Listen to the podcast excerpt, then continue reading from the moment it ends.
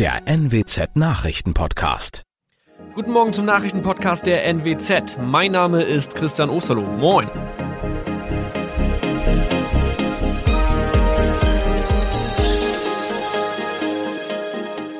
Und das sind unsere regionalen Nachrichten am Morgen. Die Grünen wollen Moorstraße in Oldenburg umbenennen. Viereinhalb Jahre Gefängnis für Falschgoldhandel. Und Landkreis Kloppenburg meldet ersten Omikron-Fall. Der Name Moorstraße könnte laut den Oldenburger Grünen rassistisch aufgefasst werden. Deshalb fordern diese eine Umbenennung. Die Straße wurde allerdings nach Hermann Moor benannt, einem der ersten Siedler in der Gegend. Um Missverständnisse auszuschließen, beantragen die Grünen eine Änderung in Hermann Moor Straße. Dann müssten alle Anwohner ihre neue Adresse in ihren Pässen angleichen. Außerdem müssten Polizei, Feuerwehr, Rettungsdienste und Anbieter von Navigationssystemen informiert werden. Die Stadtverwaltung schlug vor, ein Zusatzschild mit Informationen zur Person Hermann Mohr anzubringen. So könne man alle Irritationen beseitigen. Tobias G. musste wegen dem Verkauf von Falschgold am Mittwoch vor das Landgericht Oldenburg. Nachdem der Schortenser bereits im Mai zu einer Freiheitsstrafe von mehr als drei Jahren in Jever verurteilt wurde, betrieb er seinen Handel auf eBay Kleinanzeigen weiter. Das wog bei der Verhandlung schwer auf. Der 27-Jährige schrieb in die Inseratsüberschrift das Wort plated, was so viel bedeutet wie überzogene und nur vergoldete Ware. Da im weiteren Anzeigentext aber die Rede von einem Reinheitsgrad war und die abgebildeten Goldbarren eine Seriennummer trugen, handelt es sich hierbei um eine Täuschung. Tobias G. wurde zu viereinhalb Jahren Haft verurteilt. Ein weiterer Fall der neuen Omikron-Variante ist am Mittwoch im Nordwesten bekannt geworden. Der Kreis Kloppenburg bestätigt, dass eine Frau bei ihrer Rückreise aus Südafrika am Hamburger Flughafen positiv getestet wurde. Sie befindet sich weiterhin in Hamburg in Quarantäne. Da die Frau im Landkreis Kloppenburg lebt, sei auch das Gesundheitsamt Kloppenburg für diesen Fall zuständig. Zuvor gab es bereits bestätigte Omikron-Fälle in der Wesermarsch und im Kreis Leer. Das waren unsere Nachrichten aus der Region. Weitere aktuelle News aus dem Nordwesten finden Sie wie immer auf NWZ Online. Und Aktuelles aus Deutschland und der Welt hören Sie jetzt von unseren Kollegen aus Berlin. Vielen Dank und schönen guten Morgen. Ich bin Jana Laumann und das sind heute unsere Themen aus Deutschland und der Welt. Nahostkonflikt. Israel verschärft Angriffe auf den Gazastreifen. Zweiter Anlauf. WhatsApp ändert Datenschutzbestimmungen. Und Finale. Dortmund holt den DFB-Pokal. Der Gaza-Konflikt heizt sich weiter auf. Israels Armee setzt jetzt auch Bodentruppen bei den massiven Angriffen auf den Gazastreifen ein. Militante Palästinenser schossen weiter Raketen auf israelische Siedlungen und Städte. Im Gazastreifen starben nach Angaben des Gesundheitsministeriums 103 Menschen seit der Eskalation der Gewalt. In Israel wurden nach offiziellen Angaben bislang acht Menschen bei Raketenangriffen getötet. Gil Jaron ist unser Korrespondent in Tel Aviv. Gil, für uns hier ist es unvorstellbar, ständig mit der Angst leben zu müssen, dass eine Rakete ins eigene Haus einschlagen könnte. Wie gehst du und wie gehen die anderen Menschen in Israel damit um? Also, das kann ich nur schwer beschreiben, weil das hier einfach Teil der allen bekannten Realität ist. Hier in Tel Aviv ist die Gefahr dabei noch verhältnismäßig erträglich, denn die Sirenen geben einem genug Zeit, sich bei einem Angriff irgendwo in Sicherheit zu bringen, und es gibt lange Pausen zwischen den Attacken. Aber im Süden des Landes, in der Nähe des Gazastreifens, da ist die Realität unerträglich. Dort vergehen höchstens zehn Sekunden zwischen Alarm und Einschlag der Geschosse, und der Beschuss dauert manchmal stundenlang an. Dann kann man weder auf Toilette gehen, noch mal nach Luft schnappen oder sich etwas kochen, sondern sitzt dauernd im Bunker. Kein Wunder, dass viele Israelis unter Dauerstress leiden, oft mit schweren Folgen. Der Konflikt schwelt jetzt seit Jahrzehnten. In dieser langen Zeit sind auch viele Vermittlungsversuche gescheitert.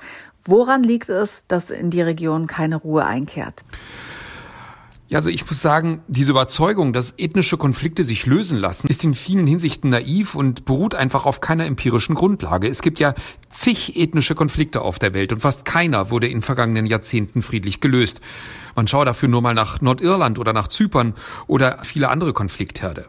Fast nirgends waren zwei Völker willens oder fähig, ihre nationalen Mythen und Träume aufzugeben, um sich mit viel weniger als ihren maximalen Ansprüchen zufrieden zu geben.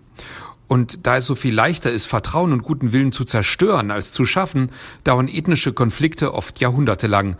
Und der hier in Israel ist ja im Vergleich dazu noch sehr, sehr jung. Griechenland eröffnet morgen offiziell seine Tourismussaison. Die Impfquote ist bei den Griechen schon etwas höher als bei uns in Deutschland. Auf etlichen kleineren Inseln sind sogar schon alle Bewohner geimpft. Takis Zaphos berichtet für uns aus Athen. Takis, Sommerurlaub in Griechenland trotz Corona. Auf welche Regeln müssen sich Touristen einstellen? Also aus allen EU-Staaten kann man jetzt mit einem negativen PCR-Test und einem Anmeldeformular, egal ob man geimpft ist oder nicht, einreisen und keine Quarantäne. Und auch die Reisen beispielsweise mit dem Mietwagen oder mit der Fähre sind wieder erlaubt. Und Bars und Tavernen haben auch auf, aber eben nur draußen und Sie müssen gegen Mitternacht schließen, dann muss man auch äh, nach Hause gehen und bis fünf Uhr morgens dort bleiben. Wie ist die Corona-Lage insgesamt zurzeit bei euch in Griechenland? Bei einer Bevölkerung von knapp 11 Millionen haben wir täglich etwa 1000 neue Fälle. Die äh, sogenannten Fallzahlen gehen aber langsam zurück und knapp 40 Prozent der Bevölkerung sind mindestens einmal geimpft worden. Interessant ist auch, die Einwohner aller kleinen Inseln mit einer Bevölkerung äh, bis 1000 Menschen sind geimpft und diese Eilande gelten als sozusagen Corona-frei. Hast du besondere Tipps, wie und wo man seinen Urlaub diesen Sommer in Griechenland verbringen könnte? Ja, man kann, äh, um nicht viel herumzureisen oder wenn man das nicht will, eben die Halbinsel Peloponnes äh, besuchen.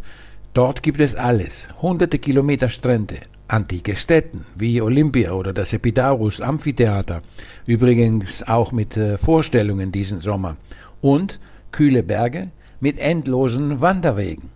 Man kann aber auch mit einer kleinen Fähre viele kleinere Inseln besuchen. Man ist meistens dort alleine und weit weg von den teuren bekannten Urlaubsinseln. Wo ich selbst äh, fahren werde, sage ich aber nicht. Ich möchte meine Ruhe haben. Corona hat auch die Museen in Deutschland in eine schwierige Lage gebracht. Übermorgen wird das wieder besonders gut sichtbar, denn da ist der internationale Museumstag. Da kommen zu normalen Zeiten besonders viele Besucher. In diesem Jahr dagegen gibt es wieder fast nur digitale Angebote. Wenn die Infektionszahlen weiter sinken, gibt es aber Hoffnung, dass doch bald wieder mehr möglich ist. Ich habe die Vizepräsidentin des Deutschen Museumsbundes, Christina Hart, gefragt, wann können die Museen denn wieder aufmachen?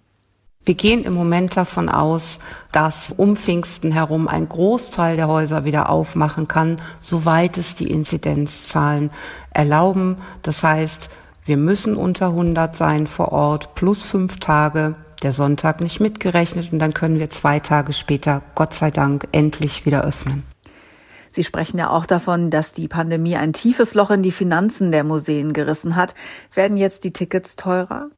Wir müssen uns auf alle Fälle Gedanken darüber machen, wie wir mit den möglichen Mindereinnahmen, die unser Programm auch finanzieren, umgehen. Ob Tickets teurer zu machen, eine wirklich sinnvolle Maßnahme wäre, das muss jedes Haus für sich entscheiden. Aber wenn Sie Tickets teurer machen, müssen Sie auch davon ausgehen, dass Sie ein bestimmtes Publikum zumindestens auch verlieren, weil es teurer geworden ist. Von daher muss man, glaube ich, sehr genau abwägen und schauen, welche Besucherstruktur man hat. Worauf können sich denn die Menschen freuen, sobald Museen wieder aufmachen? Erstmal, dass die Museen und ihre Mitarbeitenden hoch motiviert sind, endlich wieder mit dem Publikum in Kontakt zu treten. Das definitiv, weil Ausstellen und Vermitteln sind zwei unserer wesentlichen Kernaufgaben. Und die endlich wieder zu teilen, ist, glaube ich, unsere größte Motivation. Und wir werden viele Sonderausstellungen in der ganzen Nation haben, die fertig in den Häusern stehen und nur darauf warten, dass das Publikum sie wieder sieht. Der Tipp des Tages heute für alle WhatsApp-Nutzer. Die Pläne für neue Datenschutzbestimmungen bei WhatsApp haben schon länger für Aufregung gesorgt. Eigentlich hatte der Eigentümer Facebook sie schon für Februar geplant. Dann gab es aber Kritik und viele User haben die App von ihren Handys gelöscht. Jetzt kommen die Regeln aber, sie gelten ab morgen. DPA-Netzexperte Andrei Sokolov, was ändert sich damit? Also bei der Nutzung von WhatsApp würde man erstmal gar keinen Unterschied merken. Die spannende Frage ist, was passiert im Hintergrund? Und da sagen Kritiker wie zum Beispiel Datenschützer, dass es doch sein könnte, dass Daten von WhatsApp für die Verbindung zu anderen Apps der Facebook-Familie genutzt werden könnten, wie zum Beispiel Instagram oder Messenger, die ja auch zum Facebook-Konzern gehören. Facebook betont, es sei nicht vorgesehen, mehr Daten mit Facebook zu teilen. Zugleich gehe es aber darum, den Austausch zwischen Unternehmen und ihren Kunden über WhatsApp zu ermöglichen. Was passiert denn, wenn ich als Nutzer den neuen AGBs morgen nicht zustimme? Zunächst soll sich für die Nutzer, die den neuen Regeln nicht zustimmen, nichts ändern, verspricht Facebook. Aber in einigen Wochen wird der Funktionsumfang für Sie in WhatsApp eingeschränkt. Sie werden nicht mehr auf Ihre Chatliste zugreifen können. Die Anrufe, die eingehen, egal ob Audio oder Video, wird man nur über die Benachrichtigung annehmen können. Und noch einige Wochen später sollen dann auch weder Nachrichten noch Anrufe an die App weitergeleitet werden. Und dann wird man tatsächlich WhatsApp nicht mehr nutzen können. Zugleich will WhatsApp die Nutzer immer daran erinnern, den neuen Regeln zuzustimmen, damit sie die App weiter nutzen können. Okay, man kann also die App noch ein paar Wochen weiter nutzen, aber dann ist doch Schluss. Was verspricht sich WhatsApp bzw. Facebook von den Änderungen? Es ist davon auszugehen, dass es Facebook darum geht, mit WhatsApp endlich auch mal Geld zu verdienen. Denn der Kauf des Dienstes hat 2014 um die 22 Milliarden Dollar gekostet, auch wenn der Großteil in Aktien bezahlt wurde. Und seitdem hat WhatsApp, Facebook eigentlich nie großartig Umsatz gemacht. Es gab verschiedene Ideen, wie man Geld verdienen könnte, zum Beispiel mit Werbung in dem Stories-Bereich. Die wurden aber alle verworfen. Und jetzt ist der Plan, dass Menschen mit Unternehmen über WhatsApp kommunizieren sollen und das Geld kann man sich dann von den Unternehmen holen. Und damit das umgesetzt werden kann, braucht es eine rechtliche Basis, sagt Facebook, und die soll mit den neuen Regeln gegeben sein. Wenn ich aussteigen will, gibt es Alternativen, zu denen ich meine WhatsApp-Daten irgendwie mitnehmen kann? Oder müsste ich dann bei einem anderen Dienst quasi von vorn anfangen? Es gibt verschiedenste Dienste, zum Beispiel Signal, Wire und Threema. Es gibt eine breite Auswahl. Und man muss sich auch keine Sorgen machen, ganz von vorne anfangen zu müssen. Die Kontakte sind ja eh gespeichert im Smartphone selber. Das heißt, die werden auch in jeder neuen App genauso übernommen. Inhalte aus WhatsApp wie Bilder oder Chats kann man sich herunterladen, auch wenn das Format dann vielleicht nicht unbedingt äh, bequem ist, aber ganz verloren gehen sie nicht. Und in manchen Fällen ist ein Neuanfang vielleicht auch gar nicht so schlecht. Und zum Schluss werfen wir einen Blick auf einen der Höhepunkte im Fußballjahr. Borussia Dortmund hat am Abend den DFB-Pokal gewonnen. Im Finale in Berlin setzte sich der Revierclub gegen RB Leipzig mit 4 zu 1 durch. Schon zur Pause stand es durch zwei Tore von Sancho und eins von Haaland 3 zu 0. Dani Olmo für Leipzig und nochmal Haaland sorgten dann für den Endstand. Thomas Thonfeld in Berlin. RB Leipzig hat damit schon das zweite Finale in drei Jahren verloren. Trainer Julian Nagelsmann wollte sich eigentlich mit einem Titel Richtung München verabschieden. Die waren schon richtig enttäuscht, oder? Ja, natürlich war die Enttäuschung da extrem groß. Das war vor allem auch Julian Nagelsmann anzumerken, als er zum Beispiel nach dem Spiel auf die Frage, was sich die Leipziger jetzt für die beiden letzten Bundesligaspiele noch vorgenommen haben, voller Ironie und Enttäuschung antwortete, verlieren, was natürlich nicht ernst gemeint war. Also der hätte natürlich extrem gerne, wie die ganze Mannschaft, hier den ersten Titel für RB geholt. Für den BVB scheint dagegen eine Saison großartig zu Ende zu gehen, die schon fast versaut schien. Nach fünf Bundesligasiegen in Serie und dem Sprung auf den Champions League Platz jetzt der fünfte Pokalsieg. Unterm Strich verdient, oder? Ja, auf jeden Fall. Diese erste Halbzeit, die war absolute Extraklasse. Wie sie die Tore herausgespielt haben, wirklich sensationell. Das erste durch Sancho nach viereinhalb Minuten, dann Erling Haaland, wie er vor dem zweiten Tor sich im Strafraum behauptet und dann noch Gulaschi im Leipziger Tor ausguckt. Naja, und mit dem dritten Treffer von Sancho, fast mit dem Pausenpfiff, da war das Spiel dann fast schon entschieden obwohl er in der zweiten Halbzeit dann nochmal richtig Druck gemacht hat und ja direkt nach Wiederanpfiff einen Lattentreffer hatte. Ja, das stimmt. Wenn der drin gewesen wäre, dann hätte es vielleicht nochmal spannend werden können. Aber auch die Dortmunder hatten ja noch mehr Chancen. Sancho zum Beispiel, der hat ja noch eine hundertprozentige liegen lassen, als er frei am Fünf-Meter-Raum dann doch noch den Ball vertändelt. Also der Unterschied zwischen den Teams, der war nicht so groß wie das Ergebnis. Aber der Dortmunder Sieg, der war schon völlig verdient. Nun waren ja auch bei diesem Pokalendspiel wieder keine Fans im Stadion. Ist denn da überhaupt so richtige Feierstimmung aufgekommen beim Sieger?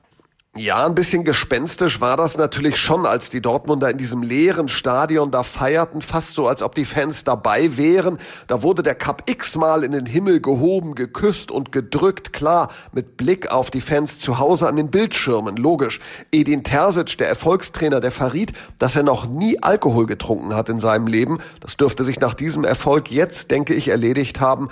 Aber es ist ja ganz klar, dass da was ganz Entscheidendes hier in Berlin gefehlt hat. Aber das war ja hoffentlich nun das letzte Pokalfinale ohne Zuschauer. Das war's von mir für heute. Ich bin Jana Laumann, wünsche Ihnen noch einen entspannten Tag, ein schönes Wochenende. Tschüss, bis Montag.